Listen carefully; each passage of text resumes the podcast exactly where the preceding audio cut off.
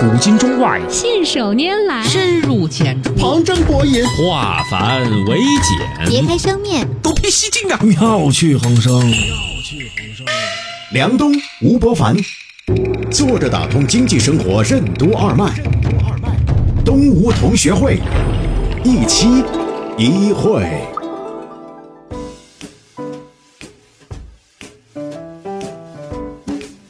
坐着打通经济生活任督二脉，大家好，欢迎收听今天的东吴同学会，我是小梁，对面的是老吴，老吴你好，大家好。哎，过年的时候啊，我看了一份报告，挺有意思，想跟大家分享一下。说呢，中国的统计年鉴显示，二零一六年二十岁到四十九岁的男性在中国比女性多出了一千三百三十八万人。另外呢，二零一六年的未婚人口总数为二点一八亿，男的呢有一点二九亿，女的呢有零点八九亿，离婚总人口呢为两千一百九十九万，这还不包括那一些其实事实已经离婚，只是法律上还没有办离婚的那一部分。啊。思想上已经离婚了，身体还没有主。在组织上，身体上已经离婚了啊，法律上还没有离婚的啊。总之，我国的单身人口总数已达二点四零亿。你要知道，这二点四零亿是刨除了小孩儿，再刨除老年人，也就中段。嗯，你看他统计的嘛，二十岁到四十九岁的这群人哦，嗯，而且刚才我说的还不包括那些事实已然离婚，但其实法律上还没有履行离婚手续的人。嗯。北京市的根据民政局统计，离婚率百分之三十九，上海百分之三十八啊，深圳百分之三十六，嗯，这还是离成了的，嗯，不是说每一对想离的都离成了的，嗯，未遂的不包不包括未遂的。嗯这个情况呢，我们以为是在中国，后来发现呢，中国这个比例还是偏低的，你知道吗？嗯，如果你拿美国、日本、韩国这几个国家来看的话呢，数字更加可怕。我给你念一下啊，世界范围来看，单身变成常态哦，单身人口占到美国成年人口的百分之四十五，日本为百分之三十二点四，韩国为百分之二十三点九，中国现在是百分之十四点六。言下之意（括弧他没写，但是言下之意还有很大的提升空间。你怎么看这个事情？全世界范围内单身人口的持续增加，反映出了人类社会怎样的变迁？是怎样的物质条件和社会环境变化导致了结婚的人越来越少？为什么说发达的服务业在外包了大量传统的家庭业务的同时，也导致了婚姻的空心化？欢迎收听动物同学会，本期话题：不婚时代。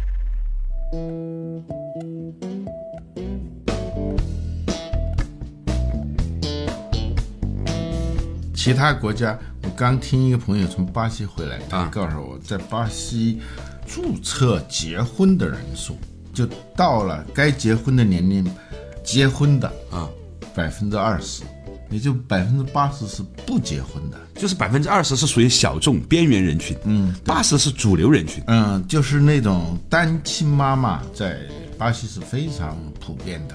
当然，它有一个规定，就是单亲妈妈带的孩子，生理上的那个父亲是必须要付赡养费的，这是法律规定的。嗯，这个数字好奇怪啊！就五分之一的人是结婚的，五分之四的人是不结婚的。就像我突然意识到，以前我们常常举的那个例子，班里面开始的时候啊，戴眼镜的同学受歧视叫四眼儿，后来呢，不戴眼镜的小朋友叫两眼儿，大部分都戴眼镜了，是吧？就是那个时候就会有人戴眼镜框了，你知道吗？戴平光眼镜儿什么的。当然，我们是唯物主义者啊，啊不是说因为大家觉得不结婚是一种流行的观念，所以就不结婚。嗯，应该反过来看，结婚率这么低，嗯，离婚率那么高，嗯，它一定是有一个物质条件在那儿的，嗯，就是它的生态、它的环境导致这样一种结婚人群的物种正在开始消失，不是消失，起码是在下降吧？啊走向消失。嗯，比这数字更有意思的是背后的那个生态发生的变化。嗯，好多年前我记得我们就讲过一个概念，叫后青年时代。嗯，就是过去对人是这么分的啊，童年、少年、青年。中年，更年，老然年，后老年啊。更年，但是呢，现在你用这个分法不管用了嘛，就是很多人他又不是青年，但是呢，他又不是传统意义上的成年。他很多方式，他跟青年人是一样的，年龄上虽然已经不是青年了，但是他的很多的生活方式，包括观念、行为方式，他都是很青年的，所以永远是个小公举。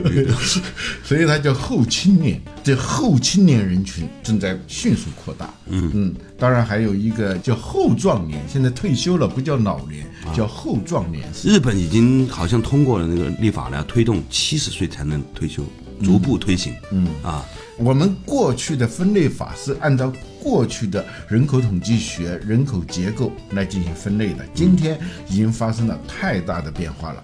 比如说最近啊，我就注意到一个事儿，就是老年人啊，比以前他生活方便了。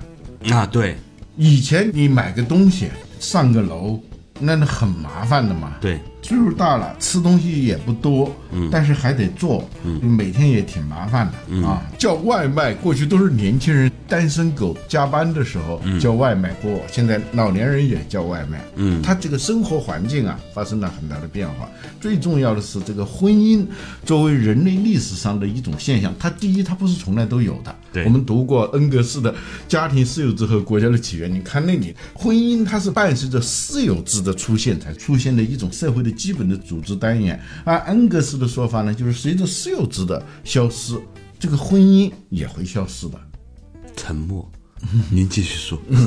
因为严格的说呢，婚姻它是在农业社会里必然出现的一种生产和生活的组织形式。嗯，如果没有婚姻的话，这个人类是没办法延续的。说那总不能延续生孩子就够了？不，人类自从直立行走以后，女性的盆腔嗯，相对变窄。变窄，因为太宽了，它跑不快。嗯，可能有那种很宽的，但是它被老虎吃掉了，是吧？所以直立以后变窄，那个小孩出生都是不住月的，都是早产儿都人类都是早产儿。如果你长成熟了，像哪吒那样的，那不行的，那个他出不来，他没有这个机会。对所以呢，就是人类作为一种哺乳动物。哺乳小孩的这个周期啊，比其他的哺乳动物要长得多。比如说小牛，啊，小鹿一出生它就立在那儿，然后这时候母鹿呢就会移步到差不多四十米开外。嗯，它在干什么呢？他在等那个小鹿过来吃奶。为什么不站在那儿吃奶呢？他就要看，如果这个小鹿走不了，嗯，他就不喂它。嗯，因为走不了，它就没法生存。因为接下来一会儿大灰狼就会来，嗯，呃，所以很多小鹿出生一两个小时就能跑了。我 们人类是出生一两个小时要跑的话，你觉得 那个吓着你是吧？这个差不多是三年的时间，小孩才勉强补课补完了。嗯，就是小孩一出生就开始长脑袋，嗯，因为他脑袋不能太大嘛，太大他就没有出生的机会。对，以前又不剖腹产。对，但脑袋大，他身子小呢，就导致他这个坐不稳。所以小孩啊，那么艰难的走路，主要是因为这个重心太高。嗯啊，你别说走路了，小孩学会坐都是。我记得我儿子第一次能够坐的时候，我都觉得特别欣喜啊！小孩终于能够坐了，然后是能够站了，然后能够走了，走是慢慢吞吞的、踉踉跄跄的那样走，那个满地跑都在三岁以后了。嗯，所以在这个过程当中，女性如果没有一个搭档，在她哺育孩子期间，能够为他提供必须的生活资料，继续从事生产的那个人的话，那他就只好饿死，就是母子都没有生存的机会。所以必须要有人买单。对，就必须买单。当然，人类还进化出来一种很有意思的，就是动物它是在固定的时间交配期完了，这个事儿就没有了。嗯，但是呢，人类进化过程呢，它就没有一个专门的周期了。嗯，生态学家说这是女性的身体的一种战略调整。嗯，就是你不知道她什么时候会怀孕，会怀你的，所以所以你一定要随时准备买单。啊、对，所以他就要在一块儿生活要，用一种契约的方式把它固定下来啊。农业社会里头的男耕女织，男主外女主内，它是一种必须的而且。我看过一个资料，嗯就是婴儿出生以后啊，他为了获得来自于亲生父亲的这个抚养的可能性，嗯，通常呢长得很像爸爸，慢慢慢慢长得像妈妈那是可能的，但是呢，出生的那一段时间一定要长得像爸爸，否则的话呢，爸爸一看哎长得不像，对，因为长得不像爸爸的那些小孩，可能他没有活下来嘛。对，一看怎么长得像隔壁的王叔叔，这是生物进化过程当中自然选择的结果嘛。对，所以呢，很多人跑去看这小孩啊，出生的时候啊，安慰母亲说长得还挺像你的，你看这个眼神儿啊，挺像你的。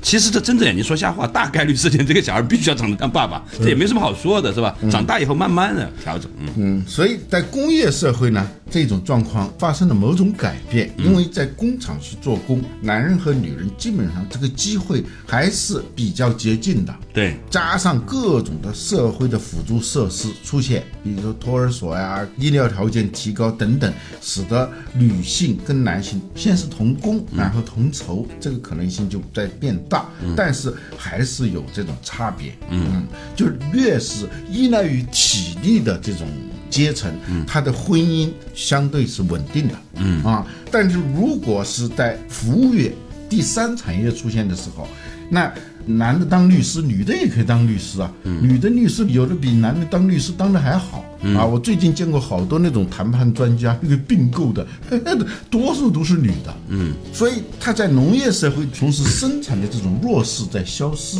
嗯，他的经济独立性就在增强。嗯，再一个呢，就是各种的社会的设施吧，我们把它叫社会软件、社会设施越来越发达以后。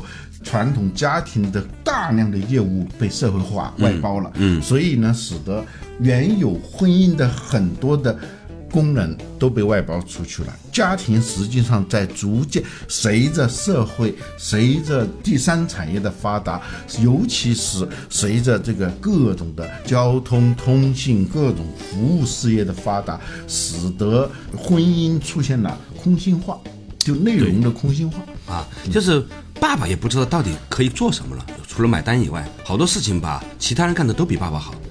以前呢还觉得妈妈还可以生孩子，现在连妈妈觉得生孩子这件事情呢也被外包了。你知道吗？最近啊，代孕让美国代孕这个数量啊真的是越来越大，已经有很多的数据已经开始浮出台面。以前这个产业链已经很完整了我发现这几年你去美国接待的那种小巴车啊，啊。那个上头都是什么什么月子服务，什么那个就那个小巴车的那个座椅的后背上那个广告啊就是差不多每个车上都有这种广告。这肯定说明市场已经非常庞大了，它才催生出这样的一个现象嘛，是吧？我们看其象而观其气，是吧？有这个现象背后一定有某种的能量在推动。稍事休息，马上继续回来。今天讨论的是中国越来越普遍的单身现象。为什么说外卖行业的繁荣和单身一族的出现密切相关？后青年、后老年群体的壮大崛起将带来哪些产业机会？维持一桩婚姻为什么需要不断的学习？善于学习的人工智能技术会让单身成为常态吗？欢迎继续收听动物同学会，本期话题：不婚时代。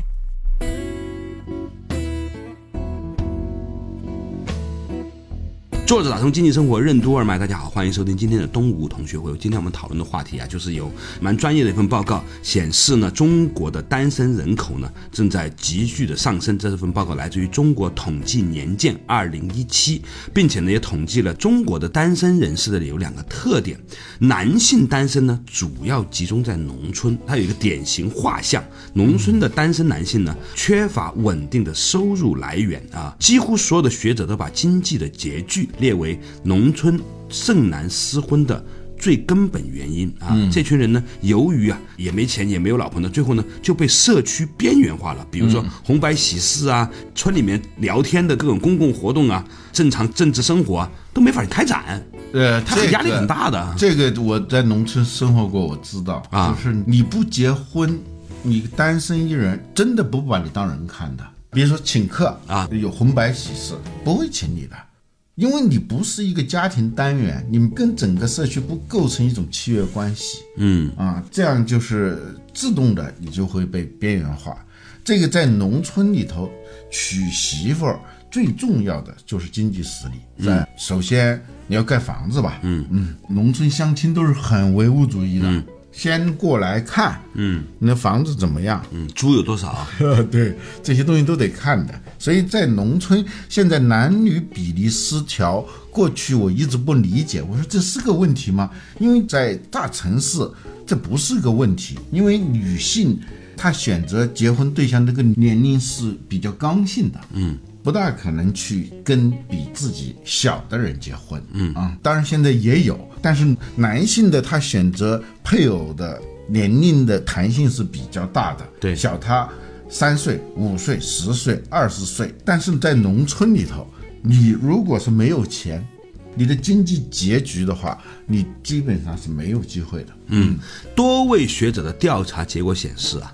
在农村过了三十岁，如果还没有成家，终身未婚的概率就很大了。嗯，这个事情在农村很常见，在城市就还会好一点，是吧？你要在城市六十岁还没有结婚的话，终身单身的概率才会比较大。啊，对我一个 朋友，我三十年前就认识他，前不久碰到他，我说你怎么样？他说什么怎么样？我说你这还是不是一个人在晃？他说是啊，我还是原始股啊，还没上呢。对他还不着急啊，就是现金流好的就行。你要是现金流不好，就得赶紧上市，是吧？否则的话，那就没有钱了，大概这样一个情况嘛，是吧？需要社会救济嘛，是吧？那但是呢，他说呢，反过来看。女性单身问题呢，在城市就更加明显啊。城市单身女性的画像呢，基本上是三高：学历层次高，获得稳定收入高，高于平均水平，对自己的工作投入的精力较多，没有空闲时间寻找恋爱对象，交友范围较窄，等等等等，都是导致城市就是女白骨精啊，嗯，白领骨干精英这一个层面有很多的主观和客观的原因，导致她没办法找到。或者他也没有太大的兴趣，真的是死心塌地想嫁出去，还是可以嫁出去的。对，但是他不将就，人家要讲究，一讲究这就麻烦。哎，你知道吗？这东西它有个悖论，比如通常这种成绩很好的人呢，都是读书的时候吧，都还挺认真读书的人。嗯，所以呢，通常认真读书的人呢，都是很听话的人啊。听话的人呢，就听父母和老师的安排呢，在读书的时候就不要谈恋爱。结果大学一毕业之后出来呢，发现没有谈恋爱的经验。嗯，你没有这个经验，你怎么能够马上就能碰到好的呢？这个事情是概率是低的嘛。嗯，于是呢，一拖再加上一忙啊，一过了一个岁数，这事儿就变得这个东西刚开始他们是不着急的，嗯啊，觉得我条件这么好，对，首先要做最好的自己啊，然后总会有人独具慧眼。看上我的，Mr. Right，但是呢，这个东西就好多女生呢已经琢磨出这个道理出来，说那个男生啊，就有点像学校食堂里头的饭菜，虽然不好吃，去晚了还是没有了。像我们这些饭菜过早被打掉的，虽然不好吃，虽然不好吃，还算是一开锅就被拿掉的，也还行，起码热腾腾是吧？而且从事财务、行政、后勤、销售类工作的单身女性占比达到了调查人数的百分之三十八，明显高于其他职业。尤其是财务这个事儿，嗯，现在财务部门，嗯，女性肯定是占多数。有的公司我看基本上都是女性啊，就一个男的财务总监 带着一群女财务啊。对，做财务的人，他的交往范围是非常窄、非常窄的。嗯，一个是女会计，一个是女教师。嗯，他们虽然也是出去在上班，但是他们常年。年累月接触的。圈外的人的机会特别的少。然后呢，他还说，身处 IT 业、房地产业、金融业及传统服务业的单身女性，占到了被调查总数百分之四十八，更高。就是刚才说那个是比较高了吧？这个更高，为什么呢？因为这些人的收入更高。就是在中国吧，其实在全世界都有这样一个特点，就是女性呢总希望找到一个比自己还要强的人。但你都已经成为了金融业的女高管了，你再找一个比你更强的，这概率是很低的。嗯，你穿普拉达的女魔头，你说你要找一个穿普拉达的男魔头啊？不大可能，他不穿 Prada，，能够换成穿 Prada 的男人，是不是魔头都早就被分割掉了，是吧？所以呢，从这个话题上来说呢，这篇文章呢讲的是说，这个环境下所催生出来的产业机会啊，我们没有那么过度市场化，不是说这个事情它有多么大的商业市场，但是呢，的的确确呢，会发现呢，它对很多的行业带来的影响会很大。外卖行业某种程度上来说是。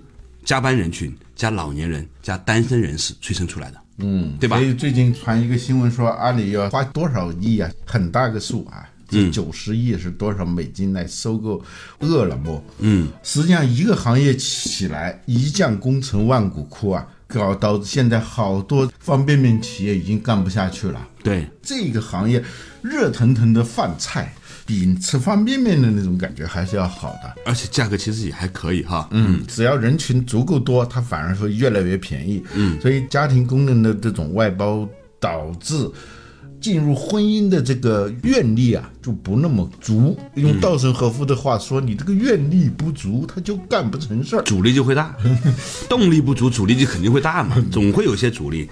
然后呢，这就会变成种种的问题。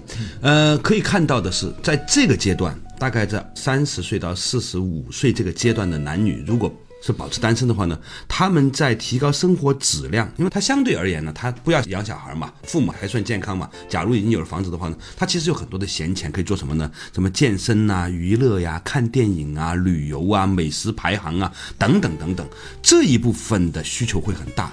但是呢，我们要看问题是这样看的，就这一群人再过三十年之后，他们抱团养老的需求就会变得很大。嗯，那肯定的。而且呢，还有一个特点呢，就是小型公寓的市场要比大房子要更有空间。在一些房价特别高的城市，比如说在上海啊，出现了一种叫“泛妈宝男”。听不懂什么意思？妈宝听说过吗？就妈妈的宝贝啊，啊啊就特别听妈妈的话啊。他有的还真不是妈宝，嗯，是因为这个房子太贵，他买不起，嗯，他妈妈有个小房子，嗯，他如果不结婚的话，嗯，他是可以跟他妈妈住在一起的，嗯，所以导致他们一方面呢，他也想结婚，但是呢，房买不起，嗯，哎、好多女性就不太愿意啊，尤其在上海那地方，对呀、他们就被迫做了妈宝男，听妈妈的话，嗯，住妈妈的房子，嗯，这也是一个很客观的原因。这跟你说的那个就小房子它的价格啊，有很密切的关系。对，嗯，一般是这样，就是在美国，美国的房价它是跟汽车连在一起的啊。如果你住的房子跟你的工作地少于十五迈，嗯，那证明你是一个混得不怎么好的人。为什么呢？因为美国都有车嘛，嗯，而且很多城市，除了纽约啊、洛杉矶，我觉得都已经不太像了，嗯，就那种人口特别密集、高楼大厦的那种城市，在美国并不多、啊。美国的很多有一个城市叫什么？Phoenix，我去过那个城市，凤凰城。呃，据说在美国也能排的前十的，但是高楼大厦真没多少。就几乎不堵车。